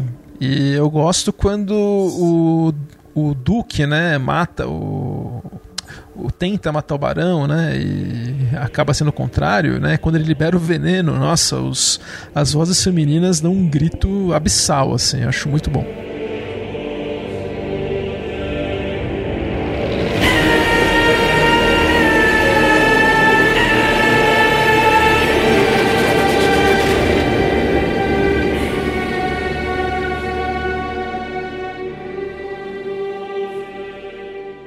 Porque aí é legal, porque nesse, uh, tem um corte para. Uh, para não é para a esposa, né, para a parceira dele, interpretada pela Rebecca Ferguson, que é a mãe do Paul Atreides, que eu já esqueci o nome, como é o nome dela, Gustavo? Lady Jéssica. Lady Jéssica, exato, e que ela que está grávida e sente a morte do marido. Então, assim, e ela é uma Bene Gesserit, então uh, justificada esse coral aí.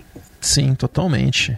E esse barão é o barão é bem Faria Limer nesse filme, né? Porque ele depois quer manipular o preço do Spice, né? Mostra ele lá na banheira querendo Ah, não, achei... tem uma tem uma frase dele que é é ótima, que ele diz assim: "Aperta, Raban, aperta". Aliás, o Ficou legal o Stellan Skarsgård aí no filme, mas o David Lynch, ele pegou, ele sim, o Barão do Livro é um tarado, nojento, horroroso. Ele pegou mais leve o Villeneuve. O Lynch pegou pesado. É, né? eu não sei se aí foi o Villeneuve ou se foi a Warner pra, por causa da censura, etc. É, mas ele deu uma sanitizada assim na, no, no, no, personagem. É, é, mas de qualquer forma são os três atores que você vê assim quando eles entram em cena eles roubam tudo. A Rebecca Ferguson com a Lady Jessica, o Stellan Skarsgård como o Barão e o Javier Bardem baixando um Anthony Quinn e Lawrence da Arábia que ele está assim, se divertindo, você está vendo que ele está se divertindo. Eu não vejo a hora de ver ele na sequência, porque acho que é um personagem que promete o, o Stilgar, o chefe dos Fremen. Aliás, falando nos Fremen, a gente já está chegando aí no final do filme, né? Quando o Paul sobrevive a isso, né? Por obra das Bene Gesserit, ele, a mãe e tal. E a gente tem uma faixa muito etérea, bonita, que é uma faixa da Tempestade de Areia, quando o Paul tem que dirigir a Libérola lá, aquele helicóptero louco. Eu acho que ele fez um belo momento aí de trilha também, diferente do que a gente já tinha ouvido no filme. Eu gostei. Bear McCreary com orçamento milionário. A trilha é Battlestar Galáctica, velho.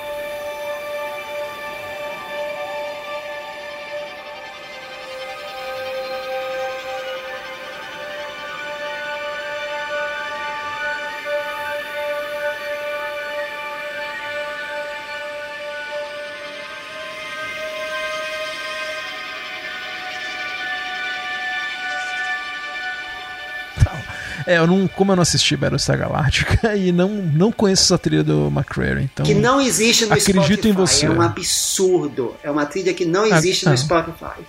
Agora existe, é o de Duna. Né?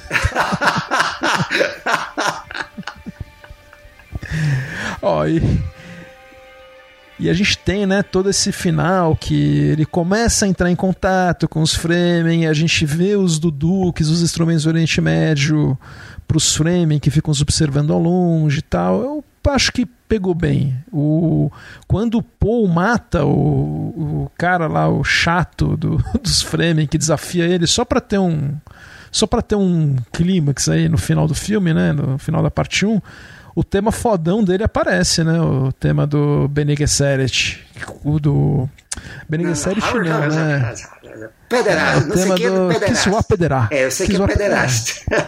Duna, é que a gente tá sobra aqui, né? Duna tem que falar meio que meio que com o uso de algo, né?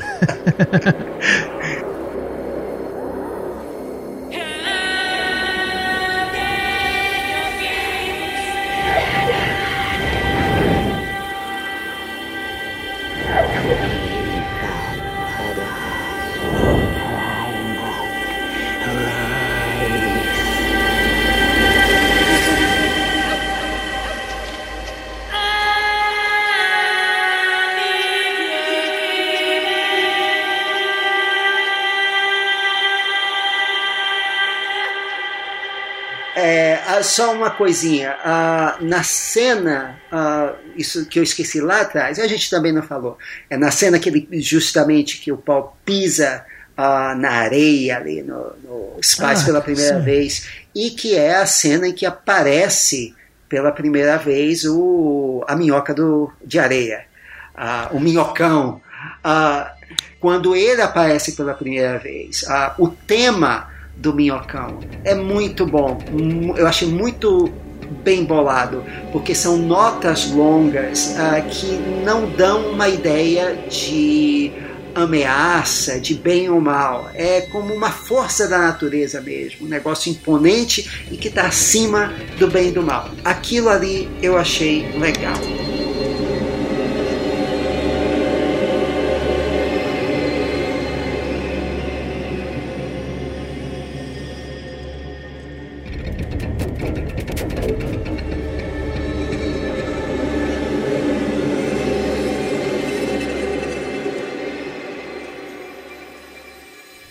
Olha, você vê que espremendo tem coisas que o Maurício gostou da trilha, hein? Espremendo sai. E ele está caminhando pro fim já, né? Tem. Até a Zendaya mete lá, a Zendaya só aparece para falar isso, né? Isso é só o começo. É, e, ou então no Sonhos do Pouco ela aparece em cena de comercial de shampoo. Virando para É, trás em aquilo, câmera nossa. lenta, nas dunas. Realmente, ó, fãs da Zendaya que foram ver Duna, acho que vai rolar uma decepção forte, né? Porque ela, É, Ela só entra. tá lá para fazer figuração de luxo e propaganda de shampoo. Ah, ela É, só vai parte aparecer. dois ela é, aparece. Exato, é.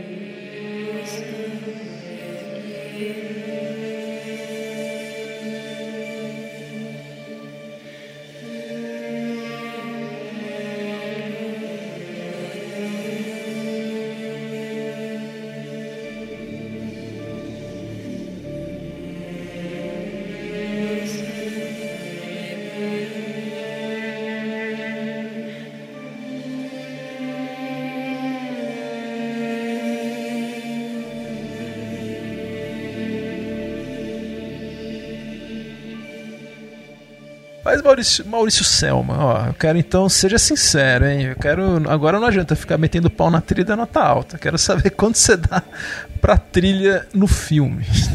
Veja só, eu não. ah, se você ouvir de novo quando você for editar, eu não exatamente malhei a trilha. Eu só acho que a trilha é ok. Ah, uma coisa que você disse é que, nossa, que essa carnavalização da trilha ah, é bem legal. Ah, eu achei que não. Porque ah, ele. o Zimmer, Zimmer é ótimo. Ele tem uma explicação para tudo que ele faz. A nota, o tema de uma nota só do Coringa, ele deu uma explicação de eh, 100 páginas de estudante de primeiro ano de teoria musical. Parecia que ele estava compondo o 433 do John Cage. Ah, e aqui, sim, ele deu uma explicação, cada casa tinha um som, um som mais permitido para os Harkonnen, etc. Só que ah, essa é uma trilha de um filme ah, que é um filme, ah, por mais que você queira fazer uma trilha original, etc., essa é um filme convencional, contado de uma forma convencional. E é um filme que, embora você tenha essas casas separadas, ah, elas ah, é uma história sobre colonialismo, é uma história sobre a interação dessas casas. E eu não via essa interação, eu achava que as partes ah, não se encaixavam no todo. É assim que eu vejo a trilha. Como eu, eu disse lá atrás, que o melhor resumo para essa trilha é o título do álbum dele, das suítes, Sketchbook. Ah, e é isso. A trilha é um sketchbook, é um pegadinho disso aqui e dali, e não tem nada novo, como eu disse. Aqui você tem influência, eu vi, lembrei, são de vários lugares, inclusive do Hans Zimmer. Ah, mistura de temas ah, do Oriente, do Oriente Médio. Gente, Passion, a última tentação de Cristo, do Peter Gabriel, fez isso como nenhuma outra. Foi a trilha que eu mais lembrei vendo Duna, foi a da Última Tentação de Cristo. Exato. Vejam como o negócio é bem feito, provoca estranheza, mas ao mesmo tempo calorosa, e você sente na a música ah, trabalhando para ah, fazer os elementos do filme ah, interagirem. E é isso que eu acho que não tem muito nessa trilha. Não, eh, eh, não me entenda mal, eu não queria um John Williams. Ele quer fazer uma coisa diferente, de fato. E ficou diferente, mas não há um conjunto assim, não há uma leitura como, por exemplo, Johan Johansson dava, uma leitura legal, original. Os temas são interessantes, mas assim, é tudo um, um tanto apagado. O tema, por exemplo, da Gaita de Fora é legal, mas eu já nem lembro. Ah, e também, assim, eu acho que ah, o spotting, etc., a música o tempo todo, o wall to wall, ah, perde um pouco impacto. Mesmo a intenção dele e do Villeneuve de fazerem, eu quero uma coisa sagrada, ele repetindo aqueles corais o tempo todo, aquele drone eletrônico o tempo todo, o sagrado fica mundano. E qual sua nota, Maurício Santos? Três. Ah, tá alta, pô. Então você achou boa a trilha. É três é metade? Eu sempre sei. Então tá, vou dar dois e meio, Não. pronto. Não, não, não vai mudar a nota porque eu falei. Não, vou dar três. É três, é, uma tri- é a nota que eu dou para uma trilha. É, ok. Ó, eu gostei mais você, do que, da trilha do que você, Maurício. Eu achei que ela combinou bem com o filme. Vem do filme. Primeira, primeira bateria nota 10 lá que teve de escola de samba já meio que me ganhou, assim. Mas eu continuei prestando atenção nela e eu acho que ela foi tão, tão importante para esse filme. Eu acho que esse filme sem trilha, ele, quer dizer, com uma trilha diferente dessa, eu acho que ele ia ficar ia ser seriamente prejudicado, viu? Eu acho que ela ajuda o filme mais do que a gente pensa. Vendo assim. Eu vou dar nota 4 pra trilha no filme. Então, ah, mas é, parece que é muito, mas é um pontinho a mais do que você. No álbum, deixa eu falar então primeiro no álbum. No álbum eu vou fazer, falar o contrário, viu? Eu gostei, olha, eu gostei do álbum, gostei de ouvir tudo mas fica um pouco repetitivo às vezes. Apesar de ter muitos, muitos temas diferentes que a gente vai descobrindo, eu acho que talvez seja um álbum que se eu revisitasse mais vezes eu descobriria mais coisas, mas e a vontade de revisitar não tá muito, né? Eu vou dar nota 3 pra trilha no álbum. É, uh, Bem, aí uh, tem a trilha, de fato, a trilha do filme. É, tô falando da exato, trilha, não do sketchbook. É, que é uh, repetitiva, como você falou, concordo absolutamente.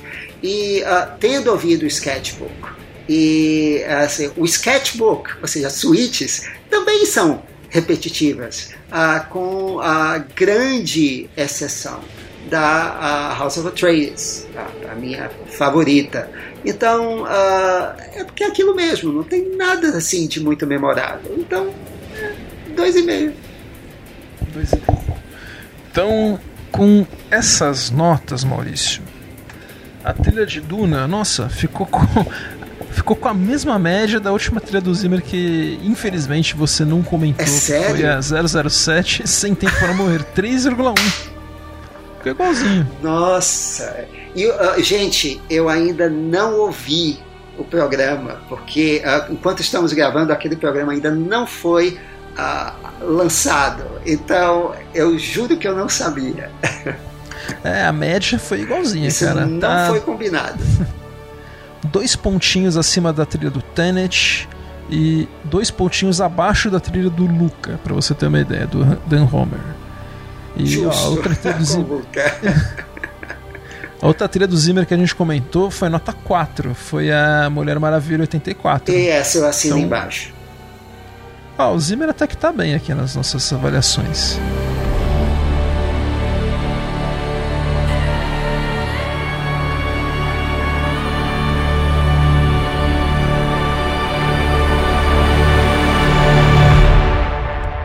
Maurício, bom, a gente acabando aqui essa discussão sobre Duna, o nosso último episódio foi sobre Hans Zimmer mesmo, que você infelizmente não esteve presente. Inclusive o Lelo Lopes perguntou se você meteu atestado para não ter que falar do Hans Zimmer.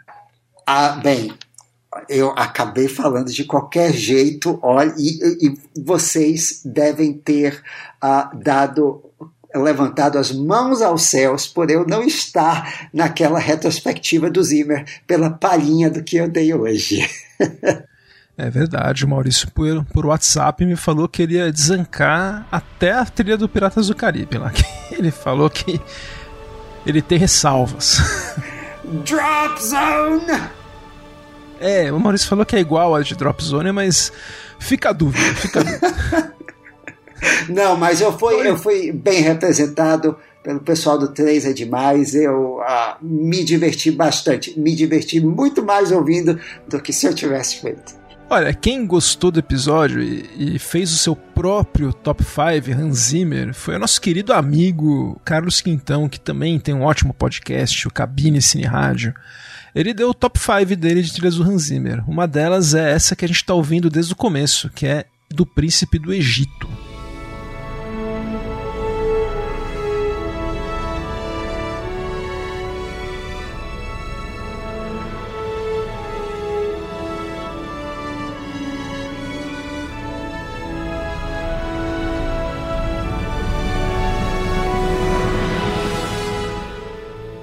Animação de 98, que na época era para explodir a DreamWorks Animation e tal, e hoje tá meio esquecido, né, trilha, o, o filme, mas a trilha do Zimmer é muito boa mesmo. O, outras trilhas que o Quintão gosta é do Poder de um Jovem, de 92, que a gente falou, mas a nossa editora, Thelma Mãos de Tesoura, cortou, mas a gente falou. O Rei Leão, de 94, a trilha do Rei Arturo, do Jerry Bruckheimer, de 2004, e do Código da Vinci, de 2006. Qual seria o seu top 5, Maurício, do Hans Zimmer? Ele ficou muito parecido com o seu.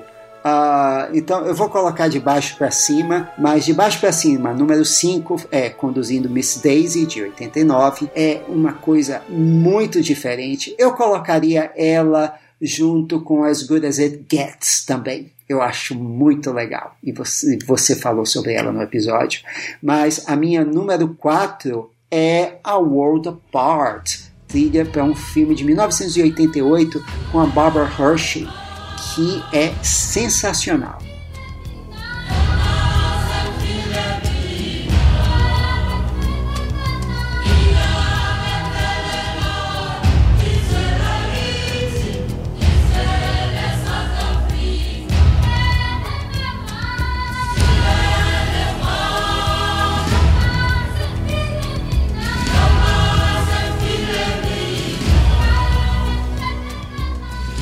Falou, foi a que levou ele a, a fazer o Rei Leão. E é muito melhor, é muito mais criativa que a do Rei Leão, porque é basicamente a trilha. Uh, bem, a trilha são as canções do Elton John e Tim Rice. Vamos, vamos combinar. Mas a minha número 3, eu já falei dela aqui, e ela realmente ela faz meu dia mais feliz, que é a trilha do Mulher Maravilha 1984. A número 2 é um clássico do Zimmer, também como Gustavo, é, eu sou espectador Kakura e eu gosto mais, no geral, da primeira fase do Zimmer, que ele fazia essas coisas assim muito uh, boas que depois ele acabou se repetindo várias vezes. E essa aqui é um clássico de filmes de ação, é a trilha para Maré Vermelha do saudoso Tony Scott. Mas para mim o casamento perfeito do Zimmer com diretor, filme, atmosfera do filme e uh, é uma trilha até recente de 2009, uma merecidíssima indicação ao Oscar é Sherlock Holmes.